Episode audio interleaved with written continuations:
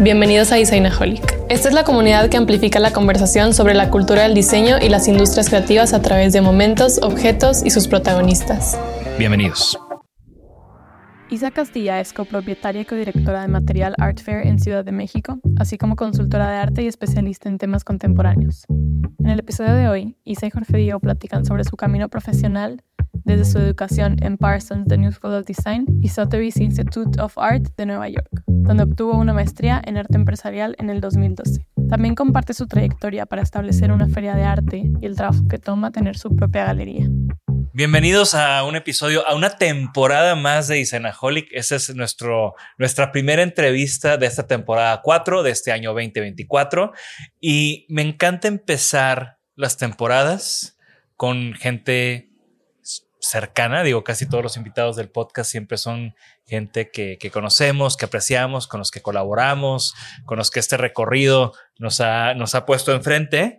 Eh, pero el día de hoy tengo una persona muy especial, una persona que en los últimos años hemos hecho y tejido una relación muy fuerte, una amistad muy grande y un proyecto en conjunto, un proyecto en colaboración del cual estoy muy emocionado, muy orgulloso y y también me siento muy retado de ese proyecto que es cuadrante y me encanta que este reto lo estemos, lo estemos haciendo juntos, junto con Laura también. Pero el día de hoy te tengo a ti enfrente. Bienvenida Isa Castilla a Designaholic. Muchas gracias. Qué emoción estar aquí.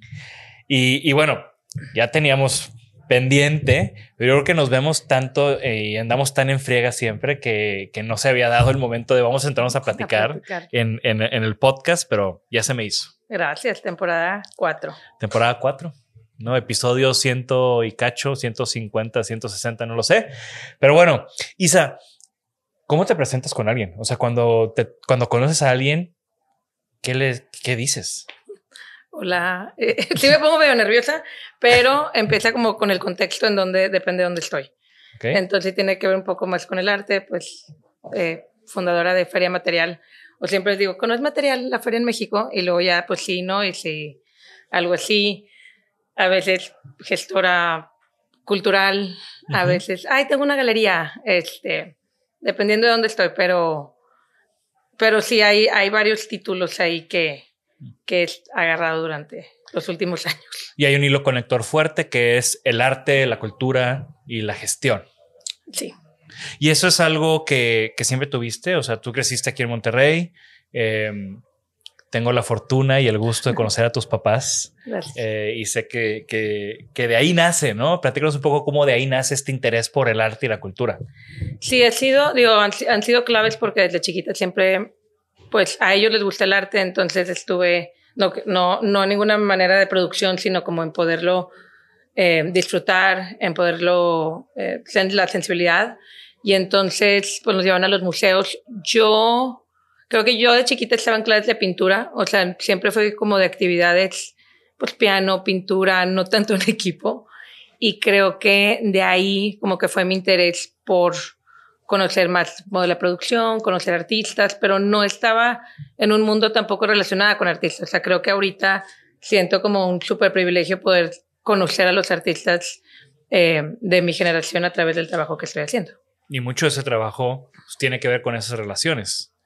Sí, totalmente. Este, y, y los años, y a través de los años he visto también cómo estos artistas van creciendo. Entonces, por eso justo me gusta, eh, a través de los años he estado haciendo más proyectos para poder estar cerca como de esa creatividad que, que no hago yo, pero de alguna manera lo promuevo y lo gestiono. Me, me gusta mucho.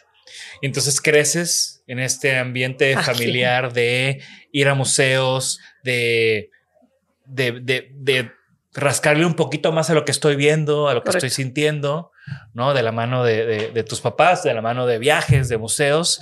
¿En qué momento dices, este es mi camino y a esto me quiero dedicar? Fui cuando, bueno, digo, cuando ya estaba, estudié también fuera este, la prepa estudié en Suiza eh, dos años y justo cuando estábamos aplicando a, a, las carreras, no me fui por el lado como de, de Fine Arts, por, eh, pero sí del lado de la mercadotecnia. Entonces yo me veía vendiendo pasta de dientes y vendiendo, o sea, me gusta mucho ir al súper para ver dónde y cómo colocan eh, los artículos, si a una promoción viene el caso con la otra, se me gusta Hey there, it's Michelle Norris. I'm host of a podcast called Your Mama's Kitchen. When I travel, I'm usually looking for a way to find a taste of home when I'm not at home. And one of the things I love to do when I am at home is entertain. And Airbnb allows me to do that. When I was in California recently, I rented a house that had a great kitchen. And when we were sitting around the table, we we're all thinking, we're in someone else's house. Someone could be in all of our homes as well. If you have a home, but you're not always at home, you have an Airbnb. Your home might be worth more than you think. Find out how much at airbnb.com/slash host. Ready to pop the question? The jewelers at Bluenile.com have got sparkle down to a science with beautiful lab grown diamonds worthy of your most brilliant moments. Their lab grown diamonds are independently graded and guaranteed identical to natural diamonds, and they're ready to ship to your door. Go to Bluenile.com and use promo code LISTEN to get $50 off your purchase of $500 or more. That's code LISTEN at Bluenile.com for $50 off. Bluenile.com code LISTEN.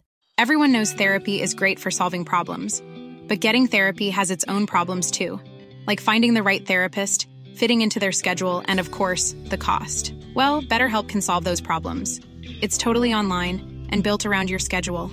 It's surprisingly affordable too. Connect with a credentialed therapist by phone, video, or online chat, all from the comfort of your home. Visit betterhelp.com to learn more and save 10% on your first month. That's BetterHelp H E L P. El lado de la mercadotecnia. Entonces, pero eso me llevó a aplicar a una carrera en Nueva York, en Parsons School of Design. Estudié ahí Design and Management, entonces que lleva un poco de este diseño junto con el lado de negocios.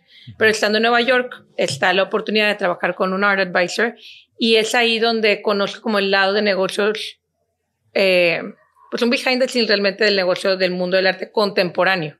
Y estamos hablando del 2008 más o menos. Entonces, había una, si había una burbuja en el mercado 2007 que rompe en el 2008. No, no, era, no, era, un muy buen momento para entrar en el negocio de, del pero arte. Había, pero digamos que del 2005 al 7 había como una gran eh, burbuja o auge por el arte contemporáneo que alcanzaba precios muy altos en subasta. Y pues estás en Nueva York, estás visitando los museos, las galerías. Hay algo este, pasando todas las semanas. Sí, está pasando todas las semanas. Y pues como estudiante, pues me iba a pasear a las galerías y hacía mi internship, por ejemplo, con, con Star Advisor. Entonces conocí como ese lado de no es la galería, no es trabajar en museo, pero es de una gestor independiente que está eh, promoviendo y vendiendo arte a clientes. Entonces, como que fue de ahí, como que, como que conocí ese lado más mercado del arte contemporáneo. Y al final es un epicentro, ¿no? O sea, como vivir ahí, lo que la ciudad te da, ¿no? Que no te lo da nadie. Yo siempre, yo siempre le digo a mis alumnos, o cuando conozco gente en, que, que, estudió o estudió en otros lugares, siempre digo eso, ¿no? Como que qué fortuna estudiar diseño, arte, comunicación en Nueva York o en París o en una de esas ciudades donde, pues lo que ves en el libro, Ahí está. Agarras, un, agarras el metro y llegas al museo donde está la pieza que viste en el libro. O sea, las, las, las, clases de arte, pues muchos eran en los museos, las clases de diseño, muchos eran como en las agencias de diseño de ahí mismo, los profesores, o sea, como que todo era un mundo de ahorita, viéndolo a distancia, un mundo bastante surreal de estar ahí, este, en donde muchas cosas pasan. Y, digo, yo como recién graduado de, un programa de Parsons, Ah, pues, sí, claro. pues entiendo muy bien cómo el labor que hace la escuela por conectar, ¿no? Y, y por insertarte en situaciones que hey, solamente con Parsons o con una universidad de esa manera ibas a tener acceso a Sí, ¿no? sí. personas, organizaciones. Eh, ¿Qué fue alguno de esos momentos eh, inolvidables de tu carrera, de, de como, como ese New York moment de, de- de estar estudiando allá? Ya pasaron muchos años. Me acuerdo una vez que fuimos a visitar el, el, el estudio en Pentagram. Este, creo que fue eh, bastante interesante porque justo en ese momento es donde yo quería eh, ser como eh, publicidad. Y Ujú. entonces, cómo estaban haciendo los anuncios, cómo estaban, eh, integraban la publicidad en las revistas. Ahora, a mí me tocó muy interesante porque yo me gradué en el 2008 y el iPhone salió en el 2007. Entonces, siempre siento como ese es un punto muy clave Sí. en que, y no nada más para mí, siento que varios de mis eh, compañeros también nos graduamos, pero de seis meses para adelante cambió el mundo. Entonces todo lo que aprendiste como que lo tenías que volver a aprender porque ahora se, era, era crear apps y ahora era crear como diferentes, eh, eh, diferentes salidas a un producto que no nada más era de que, ay, hacer una página web. Tipo, pues ya no era así. O sea, era ahora tipo todo en el smartphone. Entonces, em, ha, ido cambiando tanto el mundo de ese momento para acá, eh, pero me dejó muy, buenas, muy buenos momentos, la verdad. ¿Cuál era tu, digo, tú como alguien con afinidad a museos y al arte, cuál era o cuál es ese museo de Nueva York que es como mi museo, ¿no? Al, que siempre regresas o al que ibas, donde pasabas más tiempo estando en la ciudad. Fíjate que iba mucho al New Museum y en ese momento era nuevo. Entonces el New Museum me, me, gusta mucho porque es arte muy contemporáneo, pero un poco más disruptive de alguna manera. Em, y me gusta el, digo, cuando vas al MoMA sabes que es garantía que ya sea la exposición retrospectiva grande que hacen todos los años o los cuadros que siempre vas a ir a ver. Entonces, eso como que siento muy padre que voy a ir a ver ese cuadro y ahí está. Y con la nueva remodelación que tuvieron, no sé si en el 2000, creo que 21 volvió a abrir, eh, sacaron mucha obra nueva que ahora está en, en, en las salas permanentes, que híjole, o sea, pues son de libros, son de esos que ves en los libros históricos que llegas y al Starry Night, están que me llama mucha atención que, me, llama mucha atención que digas el, New Museum. O sea, honestamente, ese siempre fue como, digo, en, mi momento que iba, que iba a Nueva York, que estaba apenas estudiando, apenas estaba entendiendo y conociendo y demás, era el museo que más me, inclusive el tiempo que estuve en Nueva York en un, en un verano, em, era el museo que más me costaba, ¿no? Porque creo que al final el arte contemporáneo puede ser difícil de entrada, ¿no? Y, y material, que es como tu proyecto actual, pues al final está completamente centrado en ese tipo de, arte, contemporáneo que tal vez requiere un par de lecturas más para poder realmente disfrutarlo, entenderlo, eh, como el big scope, ¿no? Y creo que es, muy interesante esa conexión, además de que creo que es un, o sea, en, en, términos urbanos, ¿no? Como insertarlo en el Bowery, que tuvo una vida muy padre por muchos años y después como que iba en, declive, mete en ese museo, recobra su... Mucha vida cultural también en la zona. Exacto, ¿no? Y, un gran proyecto de, de Sana, o creo que es del, del... No sé si es de Sana, el despacho japonés, o de uno de los de Sana. Tengo que checar ese dato. Pero, pues sí, ¿no? Como que es un landmark del arte, En, en, Nueva York. Tú estando como con este Art Advisor, estando en la carrera todavía, sí. que, llegas a esa realización de, que quiero ser, que me quiero dedicar al arte contemporáneo de alguna manera. ¿Cuáles fueron tus siguientes pasos?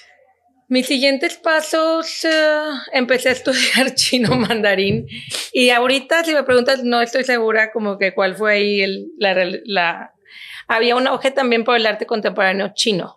Okay. Había un 2000, 2007, 2008 y luego en el 2010 fueron las Olimpiadas. Entonces había como muchas cosas pasando Em, me, me, fui a, a, Beijing a estudiar, a, estudiar chino y a ver que había este, un verano. Estuve haciendo, pues igual un internship trabajando con una galería ahí en eh, Shijuba, que es 798, que creo que acaba de ir recientemente. Muy diferente hace 15 años. No me imagino cómo estaba hace 15 años China. O sea, si yo, si yo batallé, ¿no? Ya lo platicamos, ¿no? Se me hizo un viaje difícil, ¿no? Con las circunstancias y con las dinámicas tan diferentes.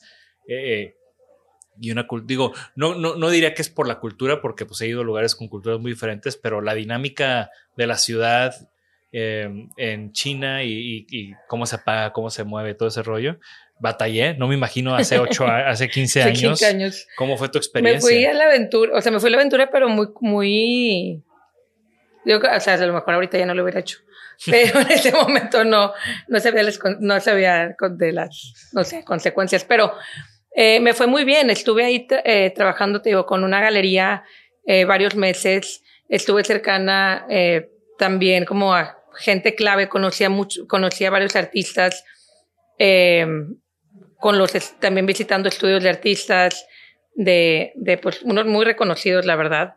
Em, en ese momento también estaba una feria en Beijing, entonces también me tocó eso.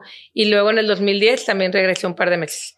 Entonces, eh, donde hice mi tesis realmente también, en parte de, esa, del, de lo que regresé fue porque, por la tesis que, que acabé haciendo para la maestría.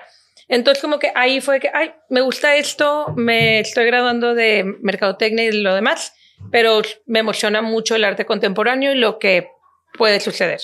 Entonces, eh, me regreso, aplico la maestría en Sotheby's Institute of Art para poder no nada más dedicarme al arte contemporáneo por gusto, sino por porque hay una preparación detrás, ¿no?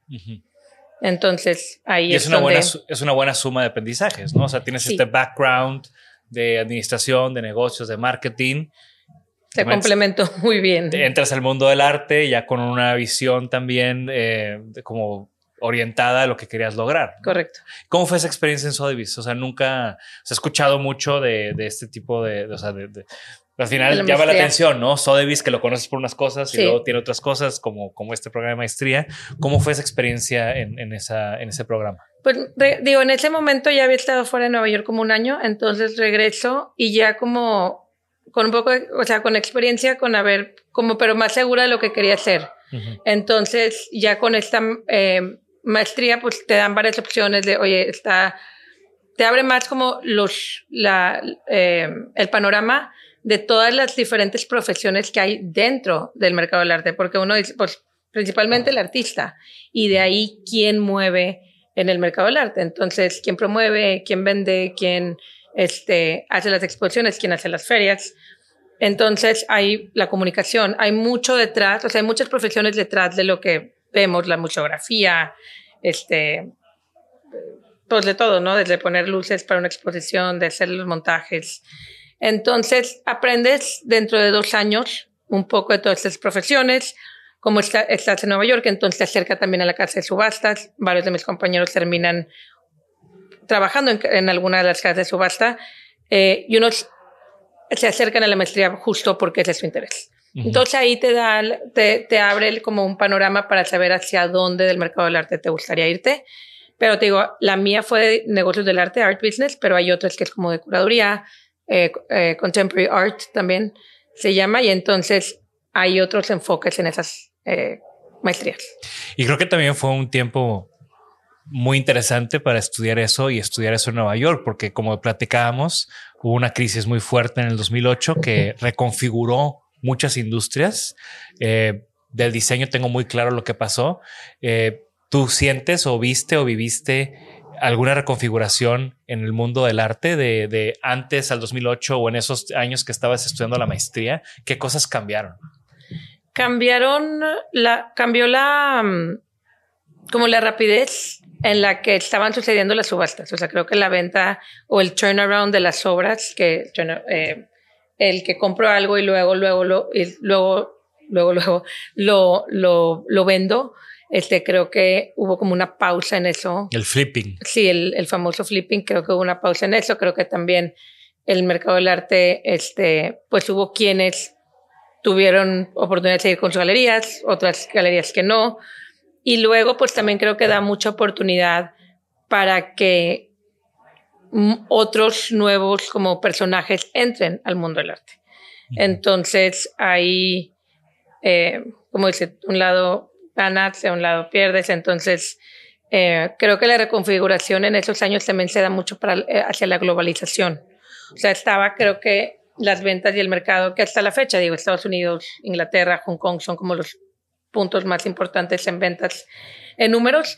Sin embargo, en los últimos años ha crecido la globalización dentro del mercado del arte, en la que hay polo en Latinoamérica, está el Medio Oriente, está hacia Asia y no nada más Hong Kong, sino ahora también Seúl, eh, Japón. Entonces, a través de los, de los últimos años han crecido diferentes lugares con mucha fuerza. El tema, creo que es también un tema del decolonialismo que lo estamos viendo en muchas industrias, ¿no? Como salirnos de, de este pensamiento que lo bueno es lo, lo occidental ¿no? Y, Sí. y, eh, Estados Unidos y Europa y, y todo el mundo quiere estar allá. Sí. Todo el mundo quiere estar allá para ser parte de la conversación. Y creo que ahorita tú has sido parte también de que haya conversaciones importantes. La conversión de México, donde crea que, a donde, ajá, o sea, la conversión de México, donde sea que vaya, tipo México, y tipo, todo el mundo viene, ha venido gente de muy lejos, justo esta como Semana del Arte, y aunque no sea la Semana del Arte, vienen a México porque hay demasiado conversión, demasiada producción, demasiado talento, y, y eso en los últimos años, pues hay los, las diferentes como lugares y la gente que está trabajando esta producción y la creatividad ha hecho que sobresalgan Ujú. este, estos otros polos creativos en otras partes del mundo. Sí, está pasando algo como, o sea, creo que México en los últimos años, por diferentes eh, circunstancias, ¿no? Se está como reviviendo esto que pasó tal vez en los años 50, ¿no? Donde gente de todo el mundo se venía aquí, o sea, desde un artista japonés a vivir acá eh, y conocía a la Diego y, arquitectura, el- y- y arquitectura y estaban como, es- está- había como una ebullición creativa y lo vemos ahorita también, no sé, porque es, es arte, es diseño, es arquitectura. ¿no? Sí, Que- no, la, la- la comunidad se siente muy fuerte. Y es una conversación que no es nada más vengo a México a, a ver lo que está pasando en México. También los mexicanos están saliendo y están actuando y están teniendo injerencia en, en otras partes del mundo. Sí. Y estás en Sotheby's. Sé que estas maestrías son parte, o sea, parte clave de, de este nombre, de esta marca. Lo hablábamos con Parsons, que llegaste a Pentagram eh, a través de Sodi, de, de Sotheby's, perdón. Eh, Sodi es lo que nos están grabando. Saludos a Jorge, lo tengo muy presente. Eh, a, través, a través de, de, de Sotheby's, Sí. ¿a dónde fuiste? ¿A dónde llegaste? ¿Qué puertas te abrieron que, que, que haya sido fascinante, e interesante? fascinante. Creo que el, el um, digo, una de las cosas que me dio más, digo, aparte de, de muchas eh, amistades que ahora pues también están dentro de, del mundo del arte, creo que los profesores eh, fueron clave y han sido como clave para, eh, pues de, de- de un, no diría tanto de mentores, pero de, de que han venido a la feria, de que han visto lo que hemos podido hacer a lo largo de los años.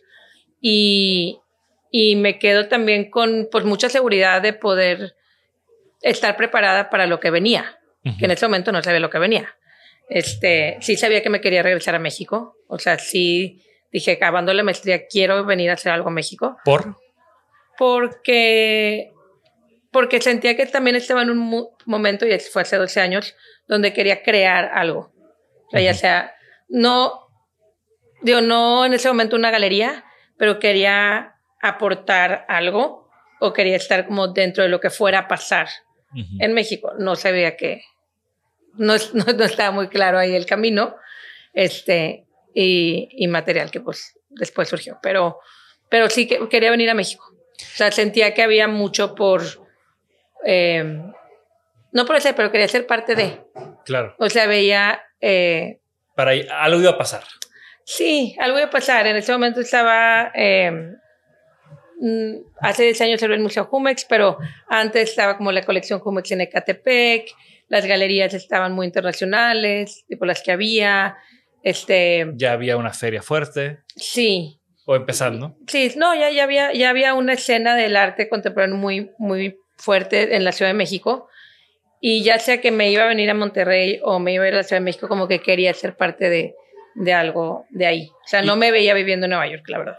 ¿Y cómo surge esta, cómo, cómo surge material?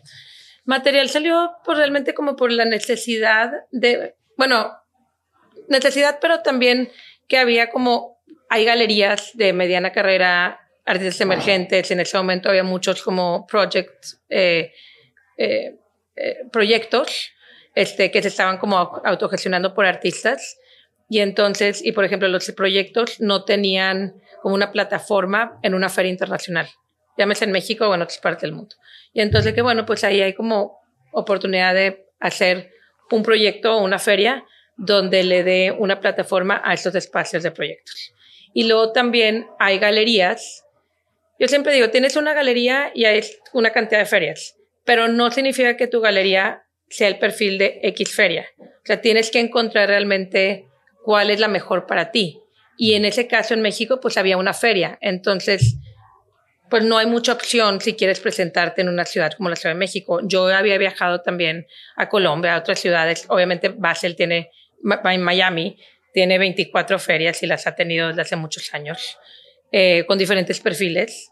Y en ese momento recientemente había ido a Colombia y Colombia tiene cinco ferias eh, y así ha tenido diferentes ciudades. Entonces México como que por la cantidad de gente que iba, por la cantidad de creatividad, por la cantidad de galerías, sentíamos que era oportunidad de aportar algo, de hacer una feria diferente y nueva.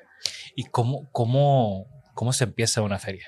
O sea, creo que, o sea, para alguien que va y, ve los cientos de stands y booths y galerías de todo el mundo, pero ¿cuál es el punto de partida, no? Pues el punto de partida, creo yo, digo, es encontrar una, una visión que luego pues se puede ir eh, cambiando, pero punto de partida diría encontrar una, un, un porqué, o sea, no nada más hacer como un proyecto o una feria más, porque, o sea, encontrar, y creo que las ferias, luego las que han salido, tienen muy como identificado qué es lo que están promoviendo, ¿no? Entonces, eh, eh, en este caso, pues había experiencia de haber ido a otras ferias, eh, mis dos socios tenían una, una, una, galería, y entonces hicimos una cartita de Santa Claus, decir, oye, ¿qué es lo que queremos de una feria? Y en equipo, este, decidimos hacerlo, decidimos hacerlo en la Ciudad de México. La primera edición fue en, la, en el Hilton de la Alameda y fueron 32 galerías. 32 galerías de las cuales la mitad eran internacionales, unas de México y una sección de espacios proyectos. Se empieza con riesgo, se empieza con, con pues irá a funcionar, irá no a funcionar. Si hubo, si hubo quienes en su momento fue que, pero México no necesita otra feria, ya sabes, como, pues sí, pues bueno, vamos a ver. Si no necesito una feria, bueno, pues el año que entra ya no regreso. Entonces, eh, había, pues nosotros sabíamos que sí había un proyecto a largo plazo. Claro. Y, y, la, y, fueron 32 galerías, de las cuales eh, yo hasta la fecha digo, me, me, acuerdo de muchos de los nombres, pero también lo recuerdo con mucho cariño porque creyeron en nosotros desde el primer año. Y eso es súper difícil. O sea, la verdad, esa primera edición se la debo a esas galerías que creyeron en este proyecto. ¿Y cuál fue tu rol en, en ese arranque del proyecto? Desde ese momento fui la directora del programa VIP, eh, un programa muy esencial para muchas de las ferias de arte. Es un programa donde tienes que pues estar haciendo mucho PR, haciendo mucha comunicación con coleccionistas, con directores, eh, con los con quien los galeristas también quieren tener una eh, conectar, porque muchas de las galerías, yo digo, vienen a México como punto de partida para abrir sus artistas o abrir su, eh, su programación y, que conozcan en Latinoamérica. Como que México tiene como que ese punto especial donde quieres que las galerías, quieres que tus artistas tengan coleccionistas latinoamericanos. Creo que México es un muy buen punto este, de partida para hacer eso. Y entonces, por nueve años, estuve como directora del programa VIP. Ah, me, acuerdo, me, acuerdo, me acuerdo que me, me, platicaste que ibas a dejar ese. Sí, porque recientemente ahora soy la directora de desarrollo.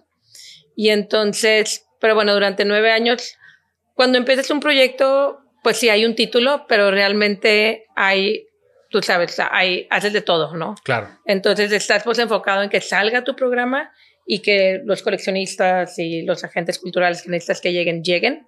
Pero a la misma parte estás pues viendo un poco de programación, estás viendo un poco de, este, de cuáles fueron las galerías que seleccionaron, qué piezas traen, porque a mí también me gusta saber qué obra va a venir, como para saber identificar quién va a estar interesado en este arte, ¿no? Y, y este programa al final creo que hay, mucha relevancia y mucha importancia en, esas relaciones que vas construyendo. Sí. ¿No? Porque también, pues al final una feria, digo, yo que voy a muchas ferias y me encanta y voy y veo, sí. pues no soy el cliente de la feria, o sea, yo soy como un extra. ¿no? Que qué bueno que existan y que haya un negocio detrás que me permita a mí ir y disfrutar y ver de ese arte. Sí. Eh, poco a poco ahí voy. Pero sí eres, sí eres. La verdad es que yo digo, o sea, yo con una feria, este, digo así como clave o como base tenemos tres audiencias, que es mi galerista, mi coleccionista, director y así, y mi público general, o sea, y a lo mejor, y si me da chance pienso en 10 más, pero sí, no es, o sea, sí es muy importante para nosotros que los tres tengan una muy buena experiencia, que el galerista conecte con otra gente, que el galerista pueda venda, que el galerista tenga, pueda llegar a montar a tiempo, o sea, que se vaya contento de haber estado en material y en la Ciudad de México, que nosotros seamos buenos hosts dentro de material para nuestros galeristas y la misma importancia te doy a ti que entras por la puerta y la misma importancia le doy al coleccionista que venga a comprar o a no comprar. Claro. Este, creo que es, es, es muy clave tener eso presente y tenemos cuatro días para hacerlo, para quedar, para que todo el, el desarrollo de esta feria, de esta edición, la, el número que sea, que llevamos 10 años eh, construyendo y diseñando, este, organizando, se note en esos cuatro días de feria. Tengo cuatro días para hacerlo bien, todos los años.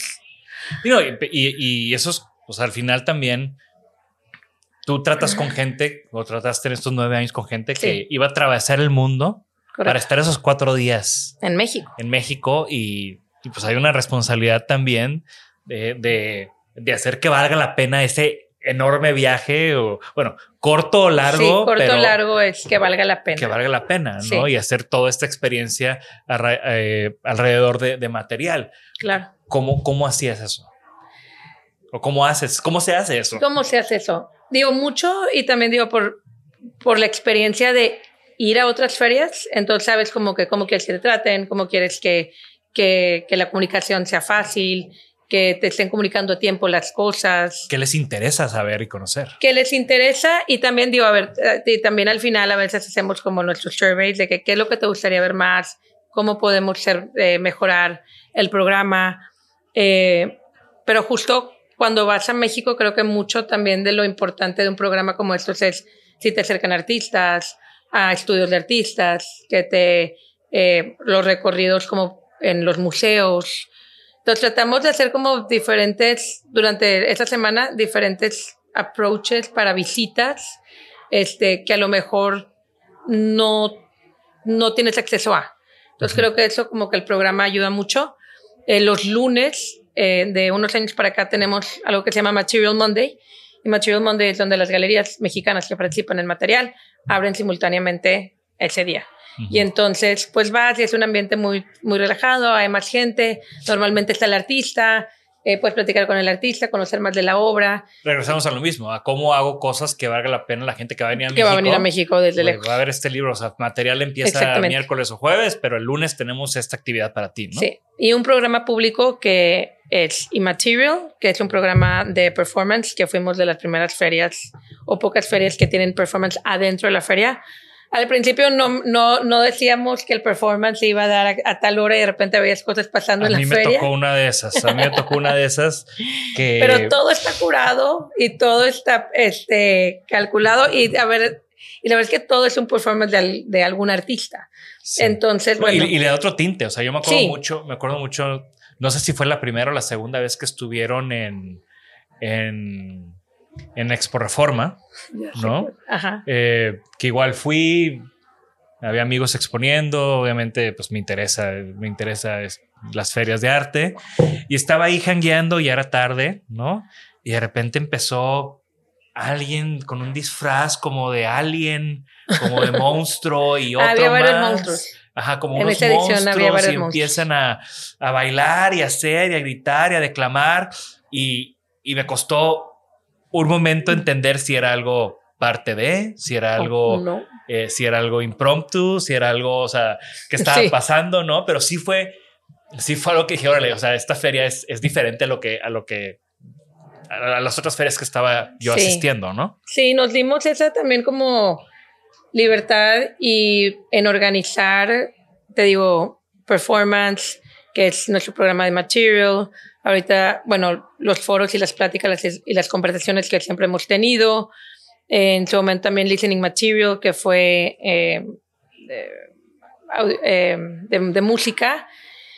Y viewing material, que fue eh, de videos y audio, audiovisual.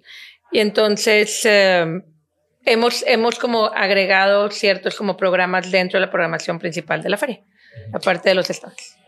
Porque igual, o sea, digo yo que conozco material desde hace muchos años, entiendo que es un proyecto así no se puede estancar.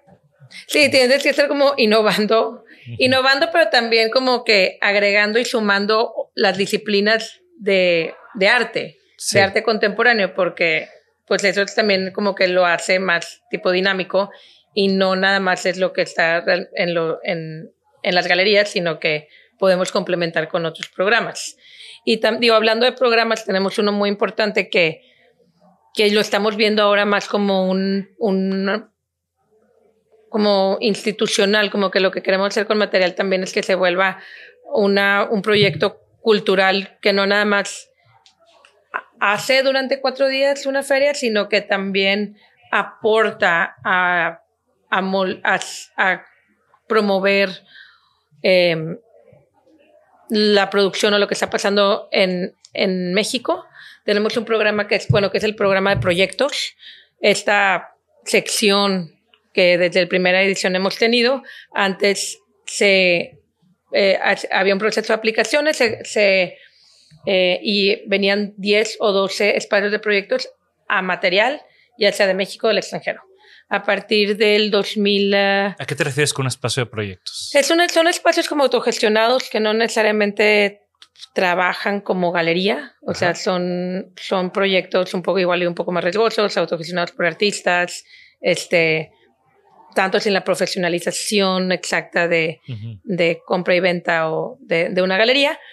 Y entonces lo que hicimos a partir del 2021 fue hacer una eh, convocatoria abierta a espacios de proyectos mexicanos para poderles, eh, para poderlos apoyar durante cuatro ediciones de material con un uh, apoyo de Del Castillo y Castro Abogados. Eh, es un despacho de, de abogados que, que, está detrás de, de este de proyectos. Y entonces en la primera generación, que fue el 2021 al 2023, eh, estuvieron 10 espacios de proyectos de México, uno de Monterrey, que es la Cresta, uno de la Ciudad de México, etc. Entonces, recibían mentorías a lo largo de estos dos años y la participación eh, gratuita en un stand dentro de la feria. Entonces, estuvieron en dos ferias de material y dos estación material, que es la feria que hacemos en Guadalajara se gradúan, o sea, ahorita ya se graduaron de en esta última eh, edición y hicimos otra vez una convocatoria abierta y ahorita vamos a presentar la segunda generación de seis proyectos, ninguno de ellos de la Ciudad de México, entonces vamos a ver qué es lo que están haciendo. Y me emociona mucho para ver qué es lo que están haciendo en Tijuana, hay uno creo que de Querétaro, otro de Mérida, entonces ciudades que a veces no, como que no les ponemos tanta atención en cuestión de lo que estén haciendo en arte contemporáneo, pero creo que esa es una manera también de, de ver hacia allá. Y es una de las, de las cosas más ricas de la experiencia de una feria de arte como material, donde ves, digo yo, de Monterrey, viviendo en Monterrey, voy a México, veo una feria, muchas galerías de México, pero también estoy viendo galerías de todas partes del mundo. Sí. ¿no? El material siempre está caracterizado porque, y creo que también al ser ese, ese, ese bracket de, tipo de galerías, ¿no? Como mencionabas. Eh, no tanto emergentes, pero no, e, es, es, es, como un, que tú lo describirás mejor, como el, el, perfil de las galerías que participan en material, que son perfiles que tal vez si no, si no las conocían en material, yo que no estoy en el mundo del arte, difícilmente las conocería. ¿Me explico? Sí. O sea, no son los big blockbusters eh, que tienen en varias ciudades y demás, ¿no?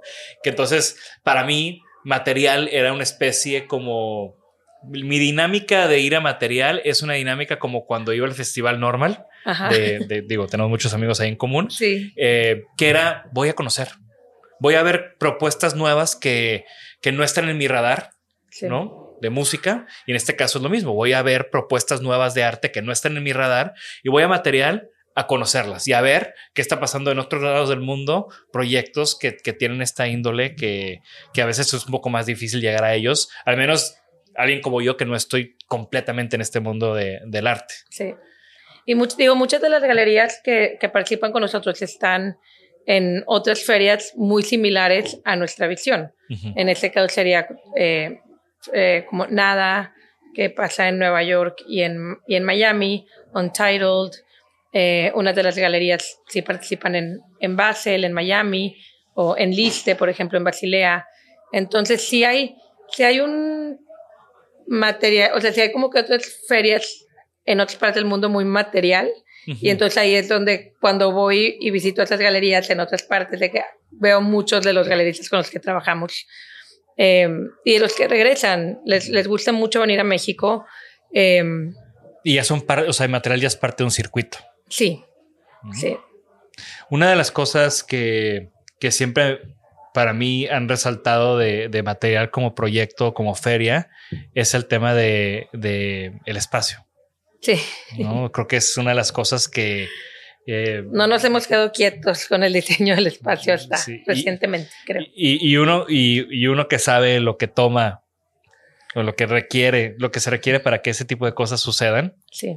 Eh, pues es, es, un esfuerzo monumental, ¿no? Porque también no hace sentido en el Excel, ¿no? El, el, meterle tantas ganas a hacer una experiencia espacial diferente, única de cada edición, contratar a un despacho, etcétera, etcétera, etcétera. Claro. Eso no hace sentido en un Excel. No, no hace sentido en el, o sea, y, y, y lo hicieron, ¿no? Y creo sí. que al final sí rendió frutos y sí los, los diferenció y destacó. Sí. Pero ¿cómo, ¿cómo es que llegan a esta idea de, ya sé qué vamos a hacer para la siguiente edición, ¿no? Un, vamos a invitar a esto, vamos a invitar a, a Pre Deleuze a que hagan esta museografía y a ver y cómo, vamos a ver qué sale. Y, y, a ver qué hacen, ¿no? Y al final hicieron cosas espectaculares que claro. también le añadieron. Que hasta la fecha no lo ha hecho nadie más. Y, no, y que sí, y le, le añadieron una... una... capa de complejidad al proyecto increíble, ¿no? Platícame sí. un poco de, de, eso que siempre me, me llamó mucho la atención de material. Gracias. Pues sí, la verdad sí se ha diferenciado por ser este, esta feria diferente también en cuestión de diseño. Eh, creo que la circunstancia de habernos movido tanto de sede también creo que tuviéramos una necesidad de diseñar algo fuera de lo normal que ves en una feria. Y entonces la primera, la primera sí fue un poco más normal en cuestión de, de diseño y entra, eh, no, no, sé si en la segunda o en la tercera, entra, creo que la tercera, entra Predelesp, este despacho de diseño arquitectónico de la Ciudad de México, teniendo conversaciones, pues sale crear todos estos diseños que, hemos, que, que vimos a lo largo de la de feria, creo que de la 3 a la 8. Que los que no, que los, que no los como... conocen, los, perdón, los que no lo conocen, pónganle pausa y googleen, porque es una locura lo, lo que, que, hicieron, hicieron. o sea, un tema de yo nunca había visto los, espacios y de andamios. Y, y utilizar de... los andamios como un sistema constructivo efímero. Sí. ¿No? Y, y creo que fue una genialidad y, y, fue algo que le dio una cara material que, que, que, creo que de nuevo, tal vez no hacía sentido en el Excel, pero lo que provocó esa sí. apuesta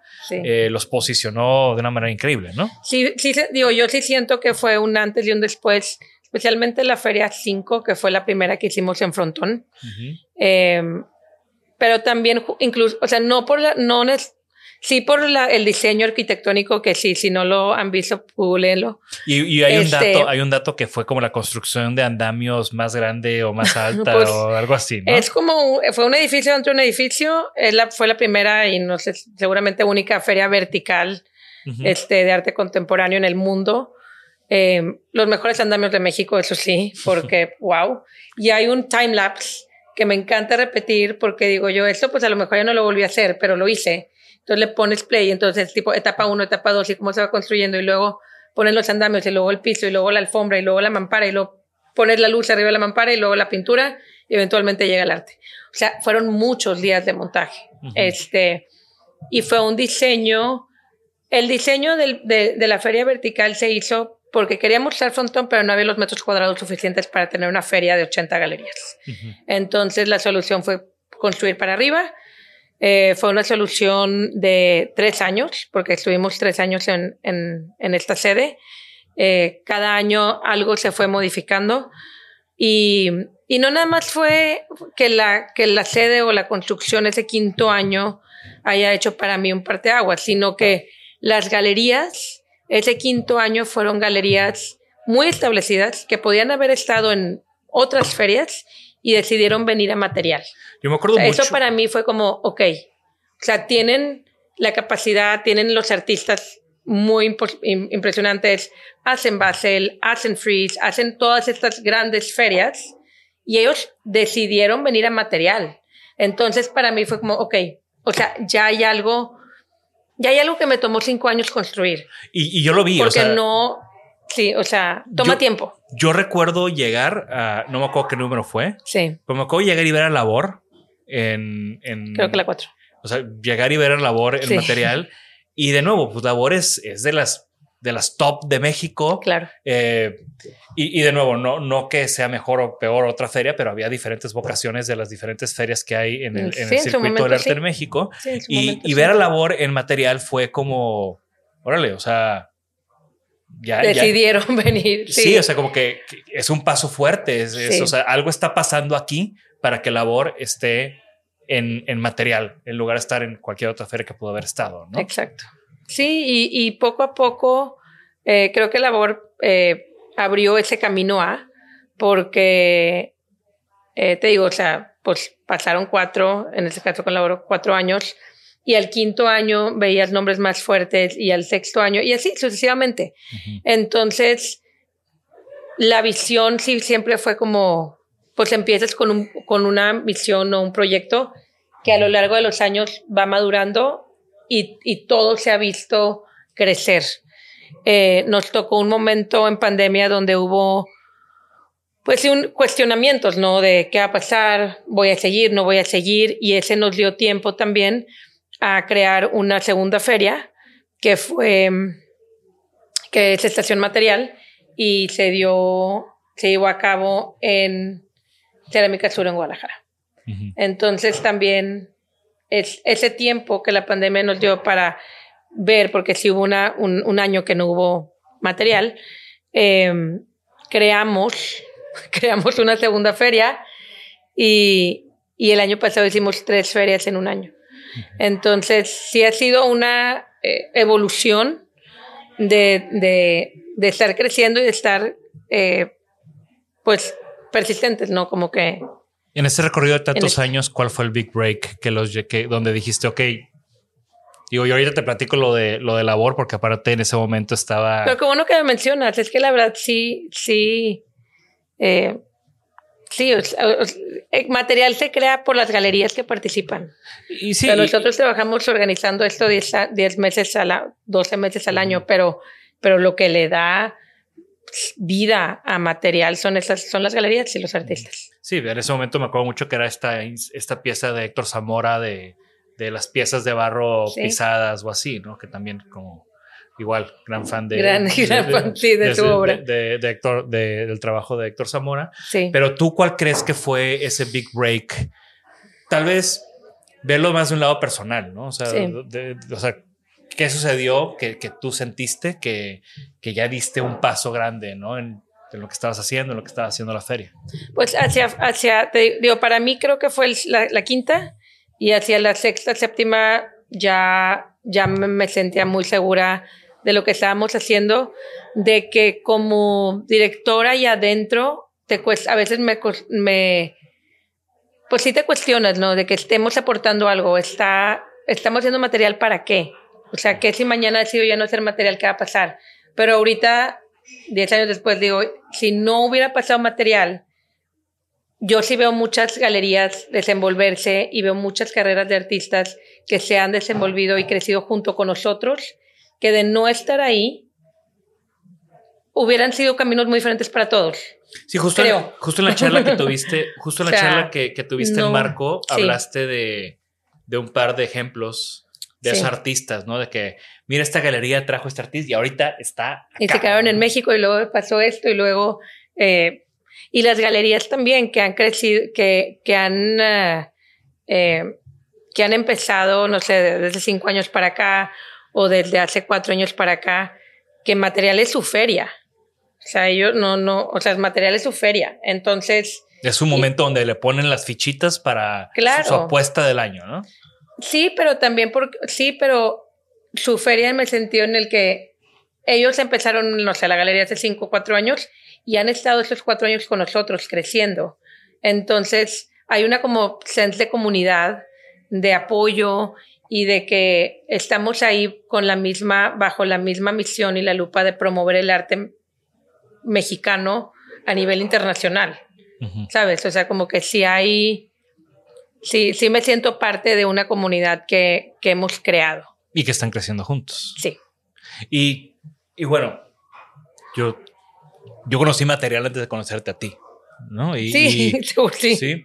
Y, y bueno, alguno, alguno de tus socios, amigos de amigos míos, entonces ahí medio, medio ubicaba algunos del, del, del equipo. Sí. Eh, pero no recuerdo exactamente cuándo tú y yo nos conocimos, Yo tampoco. ¿no? Pues simplemente, o sea, me acuerdo mucho. O sea, word of mouth creo que siempre ha sido como esa, o sea, siempre has estado en mi radar como este gran diseñador que en Monterrey, pero no puedo como pinpoint el, el momento. pero lo que estuvo interesante para mí fue, Ah.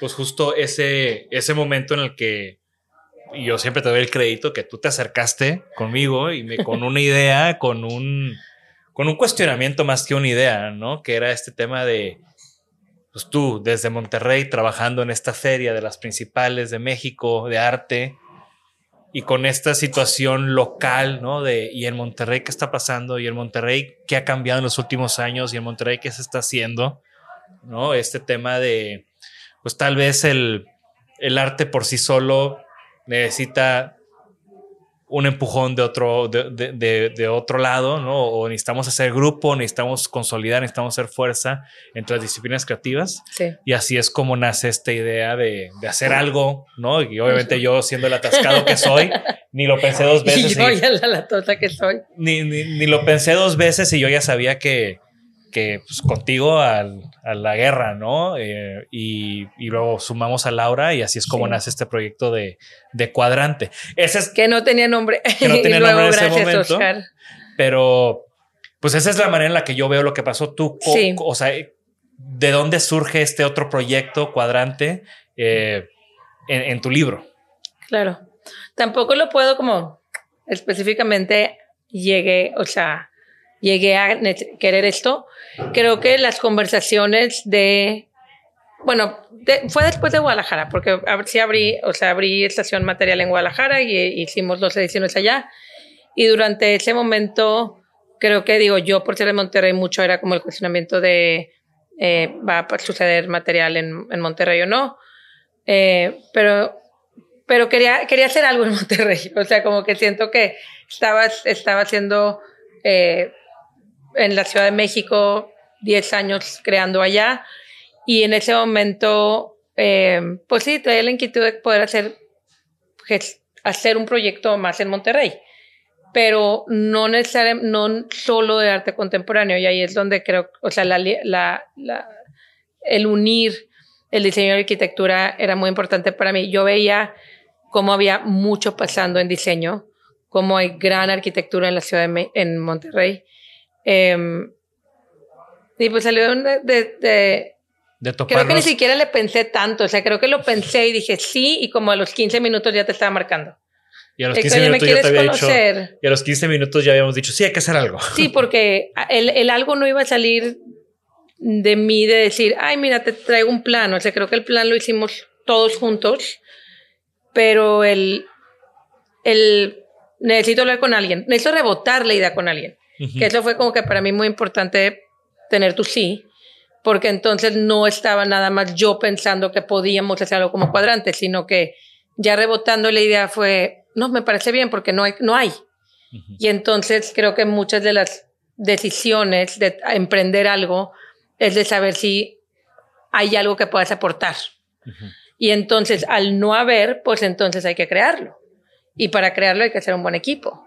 Y ahí es donde, bueno, el, y aquí estamos. Y aquí estamos. Y enos aquí. Después de haber concluido la segunda edición de Cuadrante, a punto de lanzar la convocatoria para nuestra tercera edición.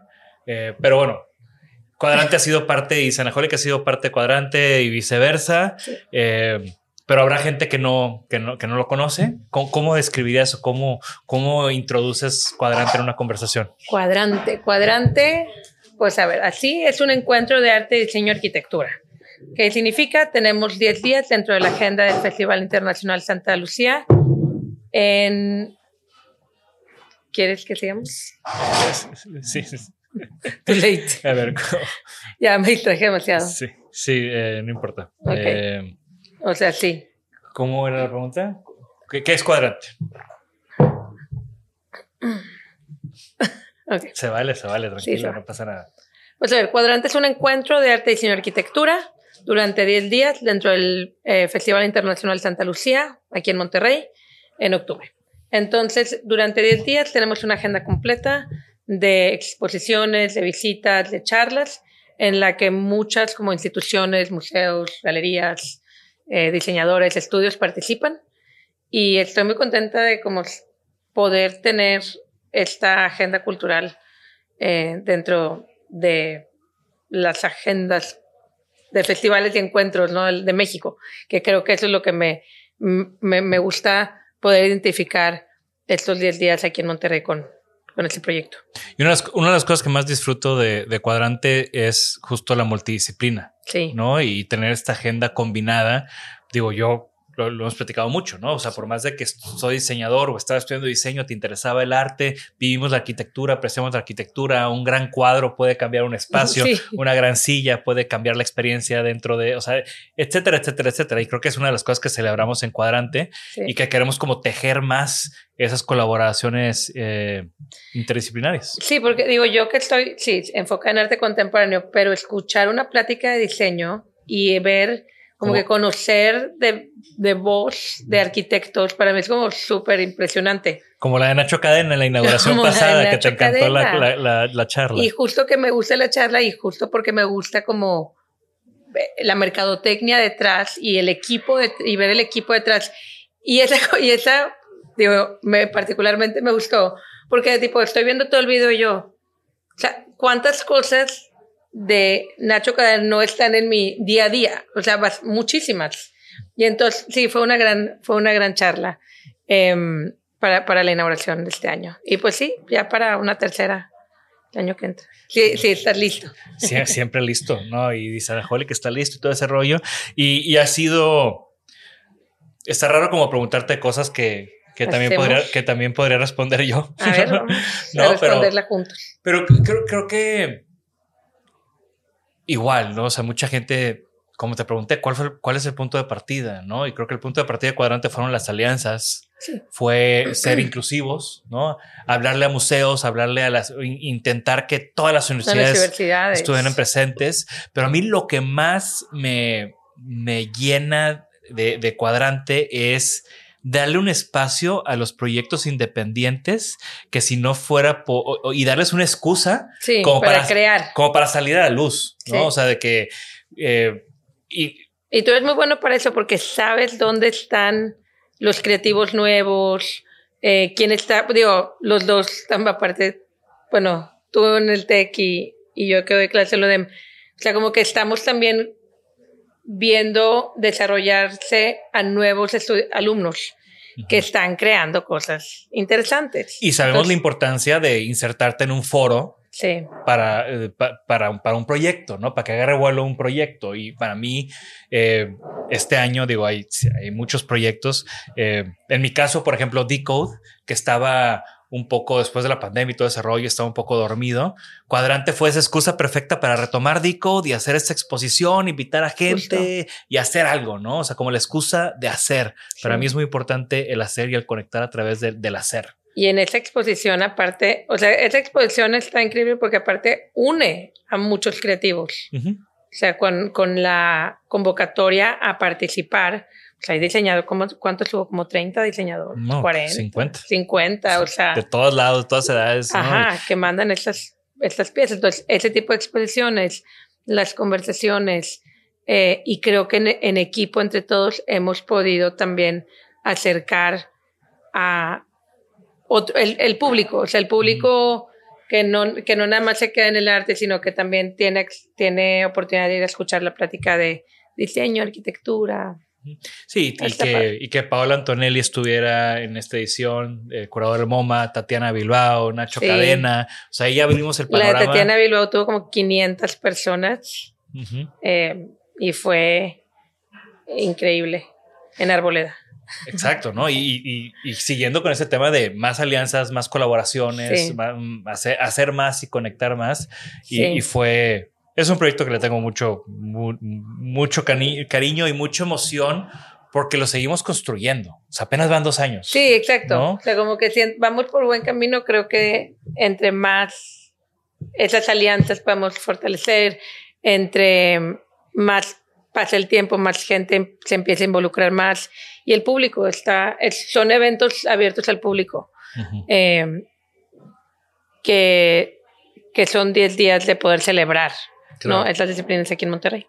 Y ahorita hablabas de, o sea, hablabas de, de estar, de, de, ser, de ser docente, ¿no? De dar clases, ah, de estar cerca de talentos emergentes.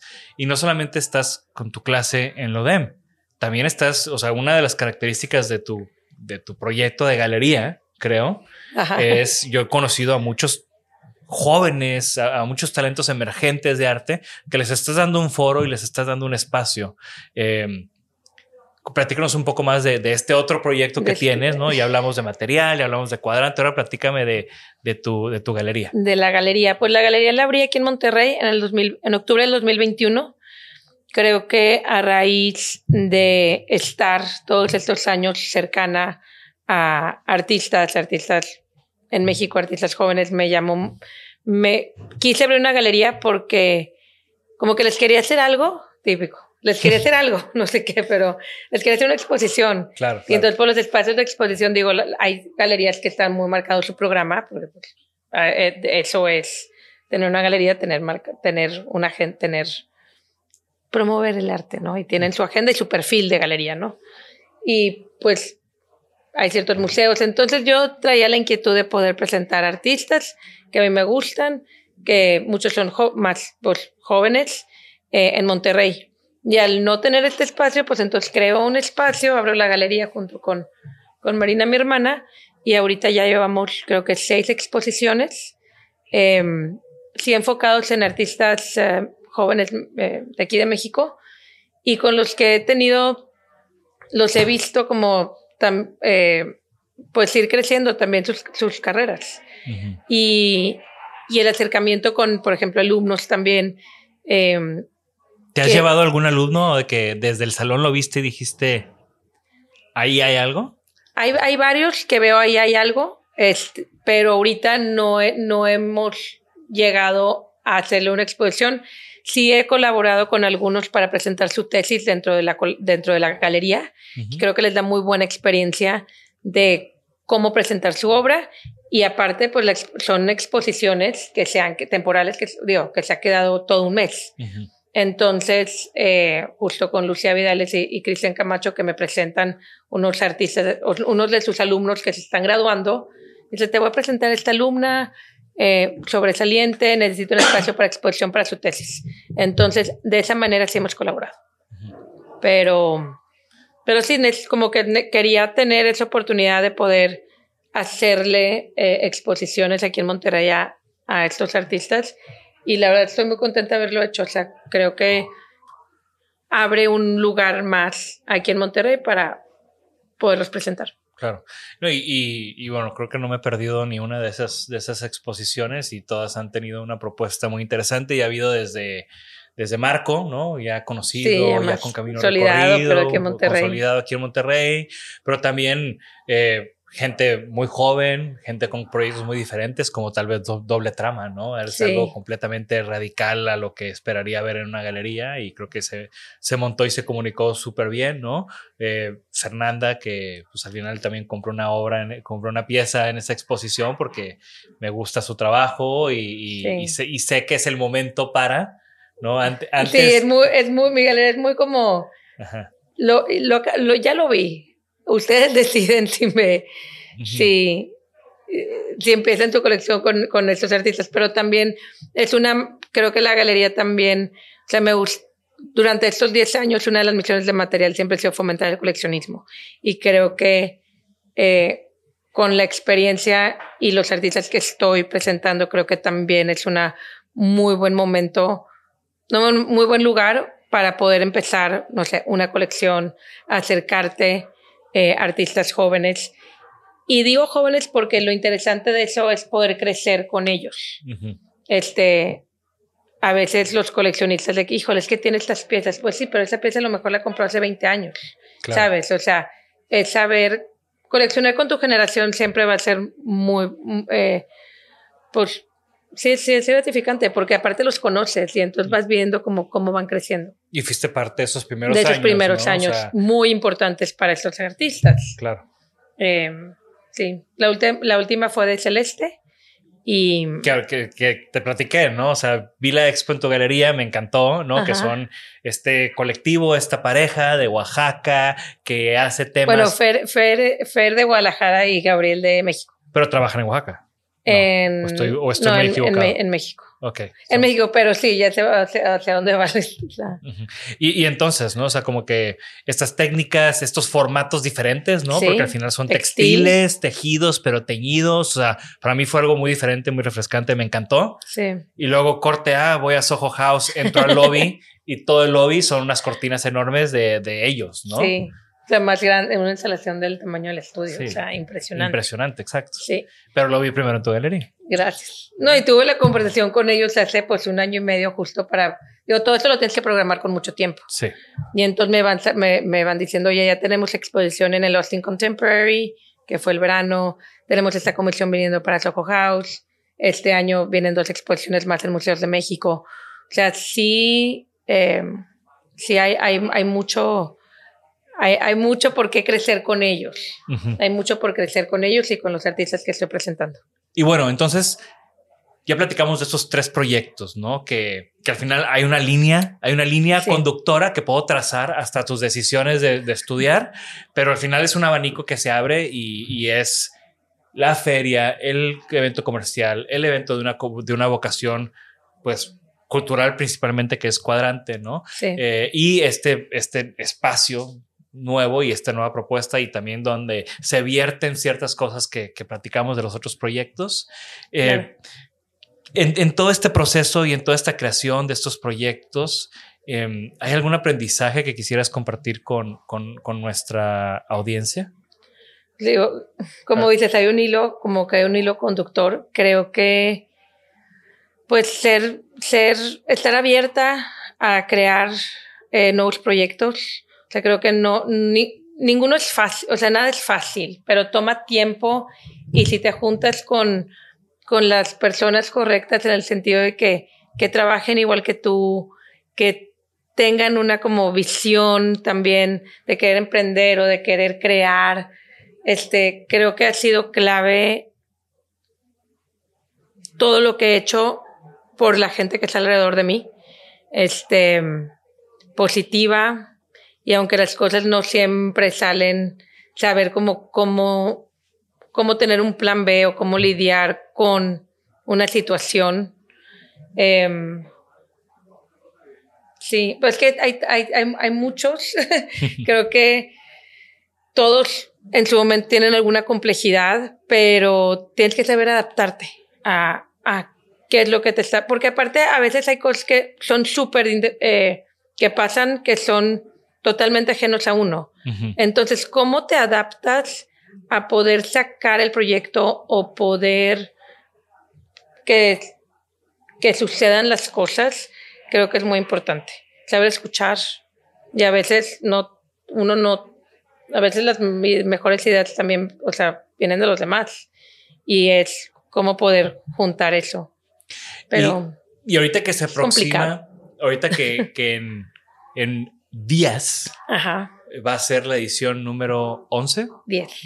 La edición número 10 de, de, material en la Ciudad de México. Los días precisos son. Del 8 al 11 de febrero en Expo Reforma. En Expo Reforma. Ahora que se aproxima la, la edición número 10, eh, ¿qué, ¿cuáles son los nuevos retos? ¿no? O sea, porque los retos de una feria en los primeros años es casi que sobrevivir y demás. Sí. Y ahorita, 10 años después, eh, y con el crecimiento y el éxito que ha tenido el proyecto, ¿a qué, ¿cuáles son? Y tu nueva posición también. Sí. O sea, ¿a qué nuevos retos estás enfrentando en este punto de material? Claro.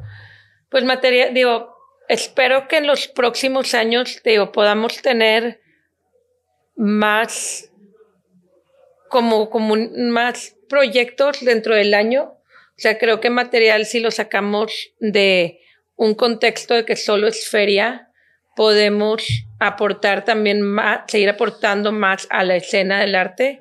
Creo que tenemos experiencia para gestionar proyectos que no a lo mejor sean tan grandes como una feria, pero algo eh, más, más chico en cuestión de organización, ya sea en la Ciudad de México o en otras ciudades también en México. Em, este, este, proyecto, este programa de proyectos creo que es algo que queremos ver desarrollarse muy bien institucionalmente. Y sí, como directora de desarrollo, creo que eso es lo que estamos, quiero ver hacia adelante.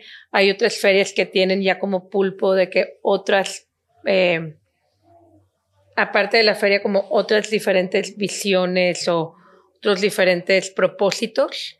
Y entonces quiero ver hacia dónde podemos eh, crecer en cuestión de, de, de, material, que no implique crear otra feria, sino que implique que todo lo que ya sabemos y todas las conversaciones y todas las eh, conexiones que tenemos con las galerías en México, con las instituciones, ver hacia dónde podemos eh, crear más oportunidad de, de crecer la escena, digo, ¿no? Claro. Juntos. Y, y, en estos nueve años que estuviste en, en, encabezando, eh, pues mucho, mucho de, las, de los recorridos de los visitantes, de la gente, ahora llegó esta persona y sí. de, seguro, de, seguro, había unos planeados, a otros no tan planeados y tenías que entrar al quite. Sí. Eh, ¿Alguna anécdota de alguna persona que le diste algún recorrido que dijiste, no manches que acabo de estar con esta persona, le acabo de, o que vino, o que lo llevé, o, o sea, al final, ¿qué, ¿con qué personalidades eh, te sorprendió haber tenido momentos? Pues, de, de, y digo, y como es México, pues sí llegan todas estas, es, es, estas personas. Creo que, pues en la edición como cuatro, cuatro y cinco, y ha regresado, pero creo que eh, estar con Hans Ulrich Obrist, uh -huh. creo que aquí, fue. Que aquí, aquí, atrás de ti hay un montón de libros de él. Sí, creo que es, es un, un momento así como, o sea, ya vino el curador de los más importantes del mundo, sino el más relevante ahorita en nuestra vida. Eh, y está aquí, y le di la bienvenida, y lo estoy llevando con las galerías, y las galerías saben que está aquí, y así han llegado directores de, de, de muchos museos. Y con Hans eh, Obrist Ulger, eh, dar ese recorrido con él, Sí. ¿Sí fue algo diferente a tus recorridos normales? O sea, sí, sí, sí te quedaste viendo de que este güey tiene, o sea, con razón. Sí, pero también te digo que es súper, o sea, es como de los más, está viendo, está pues platicando, pero la observación es lo que dices tú, anda, por eso es curador, por eso está, está enfocado mucho en el arte, uh -huh. en lo que es, pues lo que estábamos presentando, ¿verdad? Y también, um, pues, súper sencillo, súper saludando a la gente, o sea, como que nosotros lo vemos, sí, en el libro, pero en persona, en, o bueno, en ese momento venía como una tranquilidad de, de disfrutar, de ver claro. qué es lo que estaba pasando en México y eso, pues, me, me, digo, que recorre todas las ferias del mundo, pues me dio mucho gusto que recorriera la nuestra. Hay Digo, iban celebridades y todo, pero para mí la celebridad cultural claro. es Hans. Y retomando un poco, pues, estos 10 años de estar en, en, la punta de lanza de lo que está pasando, ser parte de esta transformación, de este crecimiento de la escena cultural, de la escena del arte en México. Eh, hoy en día, en todas las revistas, en todos los periódicos, México es un referente y, y material es parte de eso que ha estado empujando. ¿Qué cambios has visto tú desde adentro? Pues te digo, o sea, no, a veces veo malos cambios cuando me los mencionan. Creo que estar adentro es, es difícil creérmela. Pero porque estamos a 10 días, o sea, se me ha pasado así. Ahorita que me dices 10 años, yo digo, pudo haber sido hace dos. O sea, sí, sí se me ha, se me ha pasado muy, muy, ¿en qué momento se fueron 10 años? ¿Qué, qué cambios se, he visto creo que mucho con las galerías. O sea, creo que hay un momento en el que hay galerías que se, que, que son como un, son grupos o son generaciones o son generacional y entonces llevamos años creciendo con estas galerías. Hay unas que llevan tres años, hay unas que llevan siete, pero muy cercanas a la feria. Y también he visto como artistas que eran chavos, ahorita tienen como exposiciones muy importantes en estos museos de México y que los curadores también son como de nuestra edad y que los directores están viendo lo que están haciendo los jóvenes. Y está, ya hay una conversación muy importante pasando en la producción de arte de México, tanto como la que se exporta, digamos, tipo los grandes nombres de artistas de arte contemporáneo que, que están eh, exponiendo internacionalmente, pero veo mucha fuerza en nuestra generación. O sea, en que, en que se están moviendo dentro del circuito de museos, en que hay un riesgo también con, con el tema de producción o los materiales que están usando. Eh, que ya se viene viendo desde años, pero... Y que fue una generación que ya le tocó el Internet. ¿No? los comienzos del Internet, que, que, fue disruptivo en todas las industrias, incluyendo el arte. Y también veo como una, como, ok, los artistas de, no sé, de mi edad, un poquito para arriba, pero luego también veo a los chavos de 20 y yo, ah, traen otra ondita. Y entonces como que puedo como identificar como en cómo van evolucionando eh, ellos. Entonces. Y también has visto una evolución de, de, al principio, pues en la primera feria dices que hubo 30, ahora hay 80, tal vez en la primera aplicaron 50 o 40 para que hubiera 30 y ahorita para que haya 80 aplican 500. Más de, sí, o sea, más de 200, 300 de las cuales el comité de selección tiene pues la, de la mejor, eh, de las mejores galerías para, para, eh, para que se presenten en material, o para escoger. Y también pues el público, el público ya no me cuesta tanto que entre por la puerta, sino que el público ya está esperando material. Creo que eso es algo súper emocionante eh, que tardó también pues, muchos años en consolidar. Tardó muchos años en consolidar esto que se llama Semana del Arte. Y, por ejemplo, nosotros estábamos, unas ediciones les hicimos en, en, en Expo Reforma, que está en la Colonia Juárez.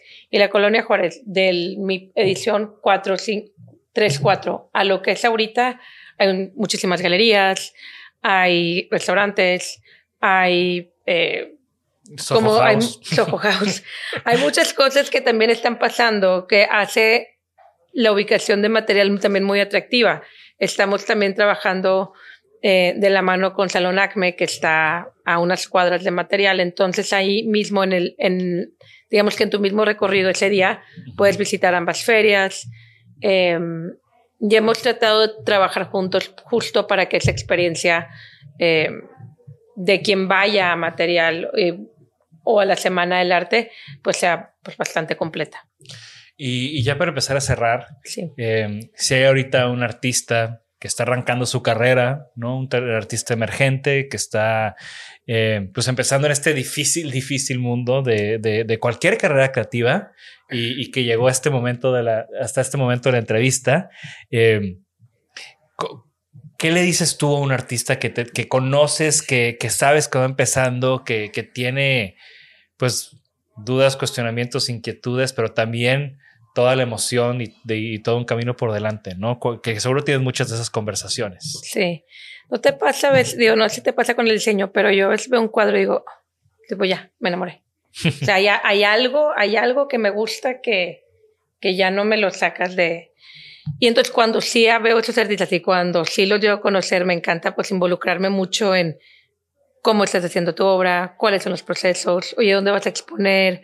¿Dónde has expuesto? O sea, me gusta aprender mucho para poder luego decir, mira, te recomiendo esto. Y siempre cuando me lo pidan, ¿verdad? Tampoco es de que, mira, mira tú, o sea, no hay un, no hay un libro que te diga step by step cómo es, porque todos los artistas tienen diferentes como que formas en las que van a ir creciendo.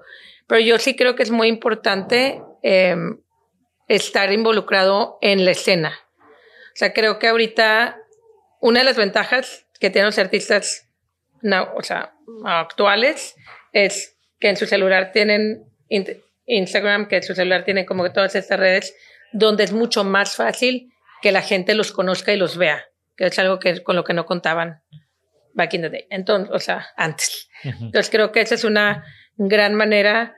Eh, siempre estamos, siento yo que con el, nos gusta ver el proceso. Entonces también de que si me enseñas el proceso, pues igual y vas también creciendo la visibilidad de lo que estás pintando, de tu proyecto y demás.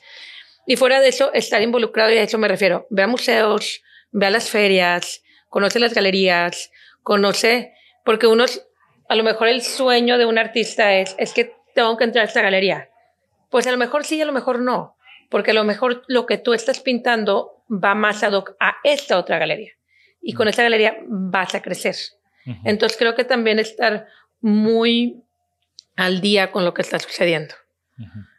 Eso es, yo creo que para mí eso, eso es clave de estar, eres un artista, estás produciendo, eh, sal, sal a que te conozcan y si te invitan a una exposición, pues participa y, y, usa también las herramientas que te da el teléfono para, para darte a conocer. Creo que es, es, bastante atinado ese, ese, ese, comentario. Y bueno, Isa, ya para empezar a cerrar, 10 eh, años de material, vas por los 10 años de material, vas por los 3 años de cuadrante, tu galería, eh, que sigue también como en un proceso de, de arrancar, de, de, de crecer. Eh, ¿Tienes algún sueño? ¿O cuáles son tus sueños en este momento de tu carrera? Que estoy seguro que estás viviendo muchos sueños que tuviste en algún momento. Sí, muy, muy, muy, por arriba de lo que me pude haber imaginado, porque sigo a ver como en qué momento hicimos cuadrante, por ejemplo. Y es algo que es un compromiso, y todos, o sea, es un compromiso que ya que lo empiezas no es muy fácil soltar o, ay, ya el día de mañana ya no quiero hacer material o uno de estos tres. Está en mí poderlo hacer, pero también eh, pues mi sueño es seguir creciendo estos proyectos. Espero que no se me ocurra algo más porque no sé dónde voy a sacar el tiempo, pero por lo pronto creo que estoy muy contenta eh, hacia cómo van y siempre pues trabajando más para, para pulirlos y para que crezcan y para seguir conociendo más gente, que pues me gusta mucho, es parte de mi trabajo es seguir conectando y poder conectar a un público con el arte y la arquitectura. Una pregunta que siempre hago es cuál es tu objeto favorito, pero este, en, en, esta ocasión, hablando contigo, que eres un referente en el arte contemporáneo, eh, ¿cuál sería como esa pieza favorita tuya? Puede ser desde una que tienes, si tiene algún, algún tema personal que, que, te, que te una a ella, o alguna pieza que, que, tal vez es como tu ideal, que la tienes en la mira, yo qué sé. Piezas ideales, creo que tengo muchas, de que hay un libro. Eh, y piezas favoritas. Pues en la casa estoy, digo, normal, en material, siempre como que tratamos de ir creciendo la, colección o la, mi obra de, de, de mi casa cuando, cuando veo obras que me gustan material. La primera de la, la, la, primera pieza que compré en material fue es una obsidiana que dice Belleza Infinita que me regaló mi esposo, que es de César López Negrete, que estaba en ese momento en, exponiendo en, en la primera edición de material y está en la entrada de mi casa. Sí, sí. Entonces como que, y la vez como que ese que, o sea, marcó un momento, marcó eh, un momento en mi vida personal, como que, o sea, ahí, ahí está, ahí es un recordatorio de, ahí empecé y todas las demás piezas han sido, y aquí vamos, ya sabes. Y, y muy bien Hernán ahí con, con, esa pieza también. Está muy, muy, On point, muy específico, sí. Excelente. Eh, ¿Y alguna recomendación? ¿Libro, podcast, revista, artículo, algo que estés consumiendo reciente que, que quieras compartir con nuestra audiencia?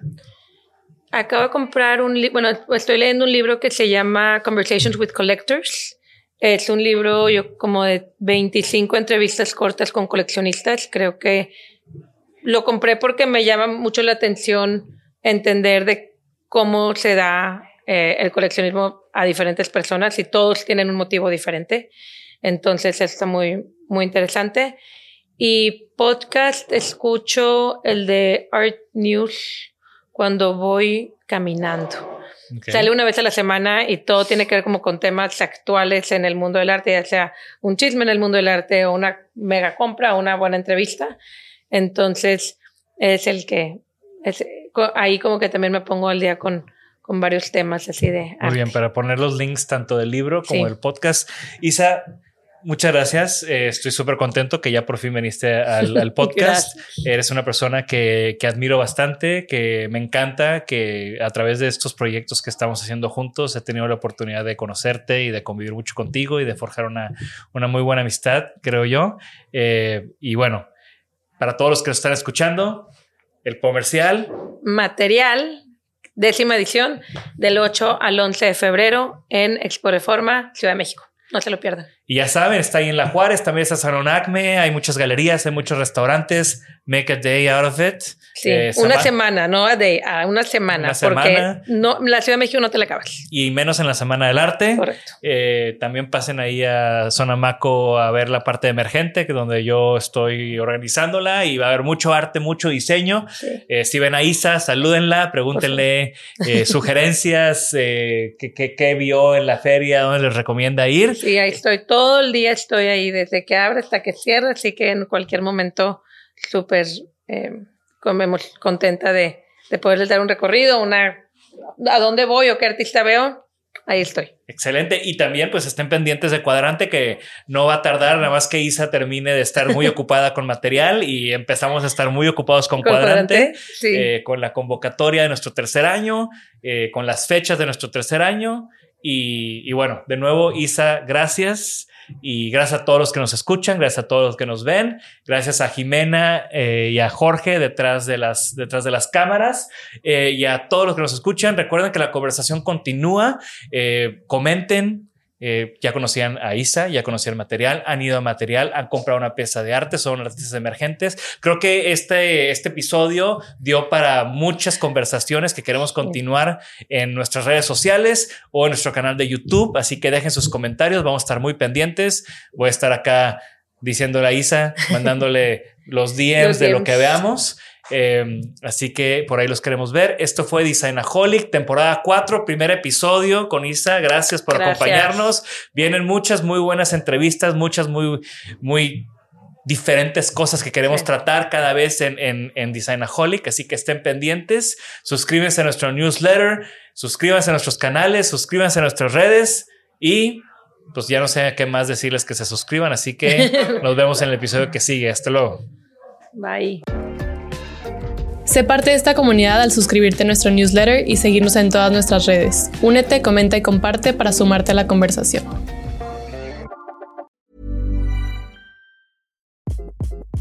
Hi, this is Craig Robinson from Ways to Win, and support for this podcast comes from Invesco QQQ the official ETF of the NCAA. Invesco QQQ is proud to sponsor this episode and even prouder to provide access to innovation for the last 25 years. Basketball has had innovations over the years too. We're seeing the game played in new ways every day. Learn more at Invesco.com slash QQQ. Let's rethink possibility. Invesco Distributors, Inc. Even when we're on a budget, we still deserve nice things. Quince is a place to scoop up stunning high-end goods for 50 to 80% less than similar brands. They have buttery soft cashmere sweaters starting at $50, luxurious Italian leather bags, and so much more. Plus, Quince only works with factories that use safe, ethical, and responsible manufacturing. Get the high-end goods you'll love without the high price tag with Quince. Go to quince.com/style for free shipping and 365-day returns.